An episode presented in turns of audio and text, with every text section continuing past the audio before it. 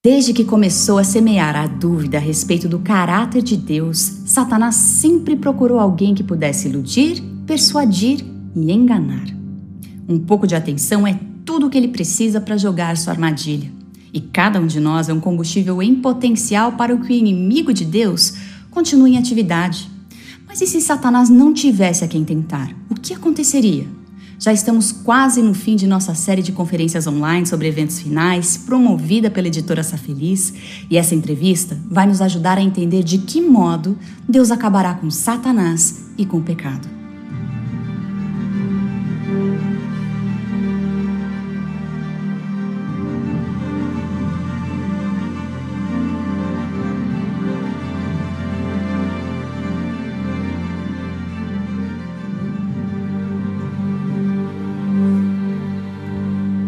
Falar sobre o inimigo de Deus nunca é assunto fácil e nem agradável. Afinal, Satanás foi e ainda é mais inteligente e astuto que nós humanos.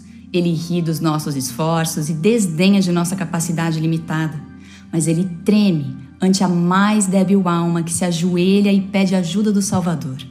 Satanás já foi vencido quando Cristo bradou na cruz está consumado, mas seu fim ainda não chegou.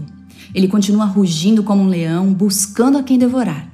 Mas muito em breve, Satanás será aniquilado e não mais se achará pecado no universo perfeito de Deus. E para nos esclarecer como serão os últimos momentos de Satanás e da história do pecado, recebemos Alejandro Medina, que é doutor em teologia e vice-diretor para a área editorial da Rima Editores, a editora adventista no México. Doutor Medina, muito obrigada por participar conosco. A Bíblia nos diz que o fim de Satanás vai ser solitário. Mas o que exatamente a Bíblia e o espírito de profecia dizem sobre esse assunto? Como vai, Larissa? É um prazer cumprimentar você e todos os nossos amigos que estão nos vendo. Vou compartilhar minha tela agora mesmo e dizer duas coisas. Em primeiro lugar, que o cativeiro de Satanás é parte de um trecho que se estende de Apocalipse 17:1 a 21:8. Essa seção mostra a queda dos diferentes inimigos de Deus, incluindo a Babilônia espiritual, a besta e o falso profeta, e claro, o dragão, ou seja, o próprio Satanás.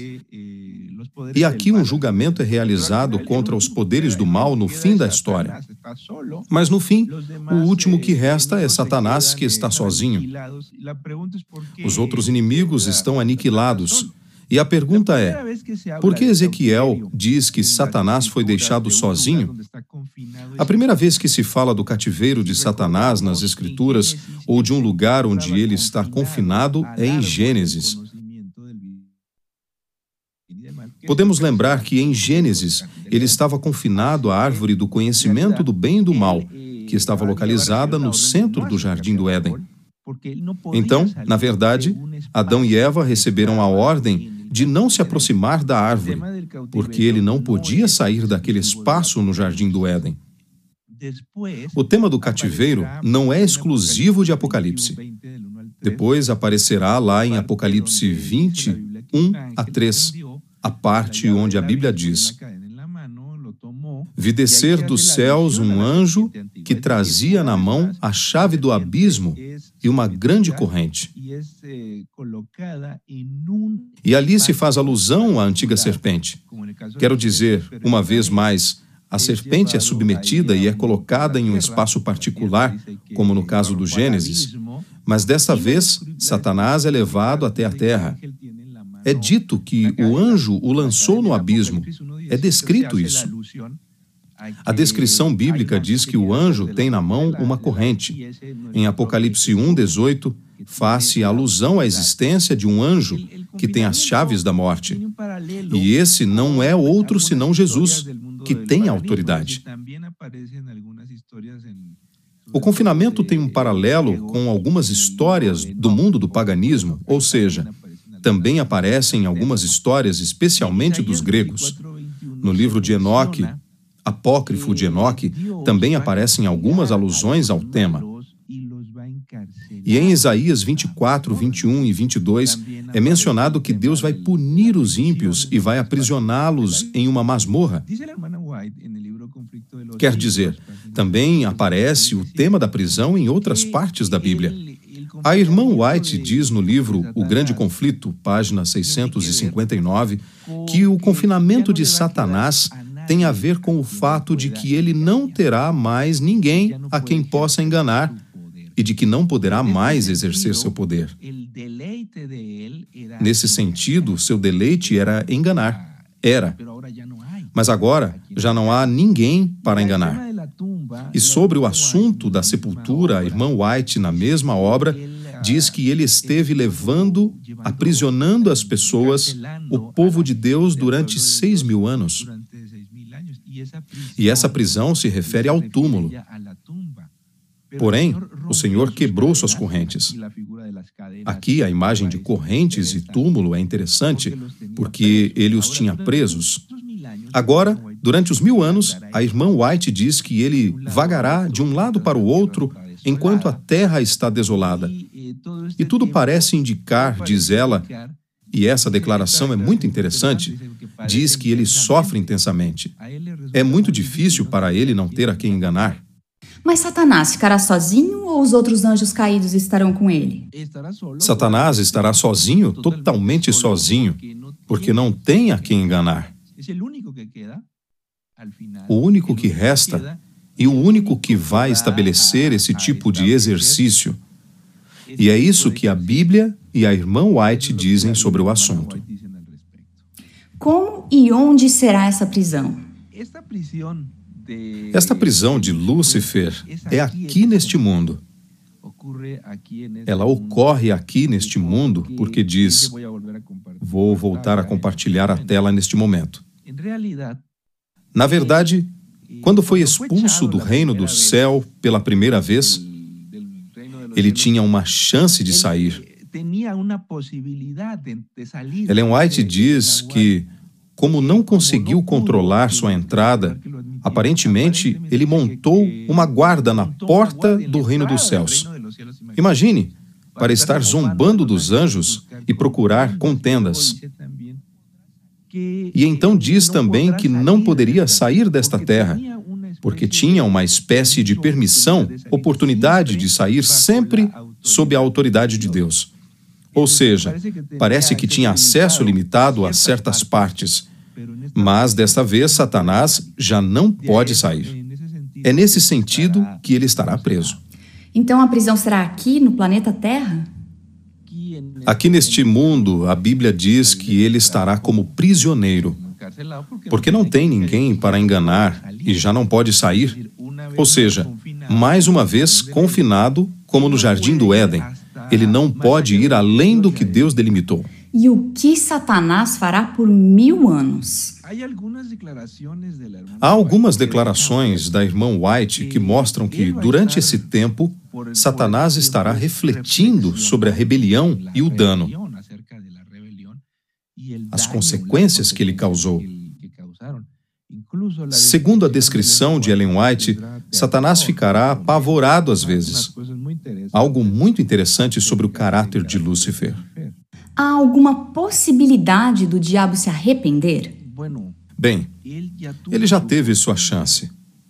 No livro História da Redenção, a irmã White diz que ele teve a oportunidade de se arrepender e estava prestes a fazê-lo. Até mesmo seus seguidores o encorajaram. Os próprios anjos que o seguiram, a fim de que ele se arrependesse e aceitasse, mas ele não quis. A Bíblia diz que, mesmo no fim, seu caráter não mudou, que no fim dos mil anos ele atacará novamente o povo de Deus e o Senhor. Satanás tentará convencer seus seguidores de que ele tem razão e de que, na realidade, ele deve tomar a cidade. Porque Deus é um tirano e ele fará alguns milagres para que isso aconteça. Então, ele não mudou, mesmo tendo a chance de se arrepender. Mas desta vez não é. Os mil anos não são um momento, não são uma oportunidade de arrependimento. Esses mil anos são uma amostra do que Deus faz de sua autoridade. Em tudo, durante toda a existência de Satanás, ele está sujeito à autoridade divina. Ele nunca foi um ente que, ou um ser que pôde agir sem limites. Ou melhor, ele teve que se submeter à autoridade de Deus. Ele pode agir e pode se mover até onde Deus lhe permite, em todos os momentos, seja no jardim do Éden, seja quando Jó menciona que estava indo a outros mundos, ele se apresenta diante de Deus. Vai porque Deus permite e chega até onde Deus lhe permite. Em todos os momentos, até o dia de hoje, os poderes do mal têm um limite. E doutor, nós temos alguma ideia de como será esse momento para Satanás? A irmã White diz que será muito difícil para ele e que será de muito sofrimento. Ou seja, efetivamente, os mil anos não serão agradáveis. Será um momento, um período de muito sofrimento, basicamente porque ele não tem a quem enganar. E a base de sua satisfação, o fundamento, o que lhe dá força, é ser escutado em suas mentiras. Quando alguém se afasta dele, quando alguém não escuta suas mentiras, é como as pessoas más que precisam ser ouvidas. Quando alguém ignora as pessoas más, perde sua influência. E isso produz uma enorme frustração. As pessoas frustradas, as pessoas que irritam os outros, sua alegria é ver o quanto os outros sofrem. Isso lhes dá força. Porém, dessa vez, não há ninguém que o escute. Ninguém mais presta atenção nele. E isso lhe causa uma enorme frustração. A irmã White diz sofrimento. Evidentemente, não é um sofrimento bom, nem é arrependimento, mas a frustração sentida por todos aqueles a quem ninguém escuta quando estão tentando incomodar. Ignore-o, não acontece nada. E então eles ficam ainda mais frustrados. E para terminar nossa entrevista, qual é a mensagem de Deus hoje com esse assunto do cativeiro de Satanás? Muito bem. Vou voltar a compartilhar a tela agora para mostrar esses pontos. Em primeiro lugar, dizer que, desde a expulsão, da expulsão do céu à subsequente vitória no jardim do Éden sobre Adão e Eva, Satanás reivindicou ser o príncipe deste mundo. Ele tentou nos fazer crer que ele é o dono, que ele é quem manda, que este planeta pertence a ele, que nós lhe pertencemos e que estamos sujeitos à sua autoridade. Isso não está certo, de forma alguma. E assim, quando, por exemplo, é apresentado diante de Deus no livro de Jó, de onde você veio, de perambular pela terra e andar por ela, nesta parte das Escrituras, o Senhor nos lembra que Jesus é o único que tem as chaves da morte e do Hades. Hades quer dizer sepultura. Por isso, Satanás está sujeito à autoridade divina. Sempre esteve. Porém, nesta parte, somos lembrados que o verdadeiro soberano deste universo é o nosso Deus e que a ele pertence a autoridade.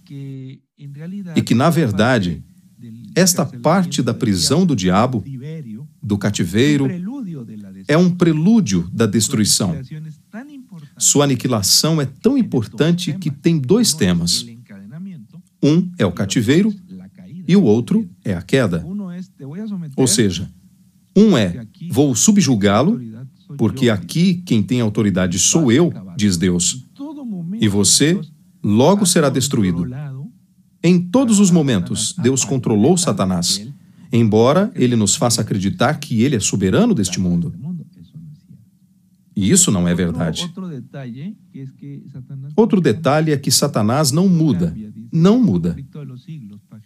O grande conflito, página 663, mostra que o caráter dele não mudou, pois ele ataca outra vez no fim, tentando destruir os filhos de Deus.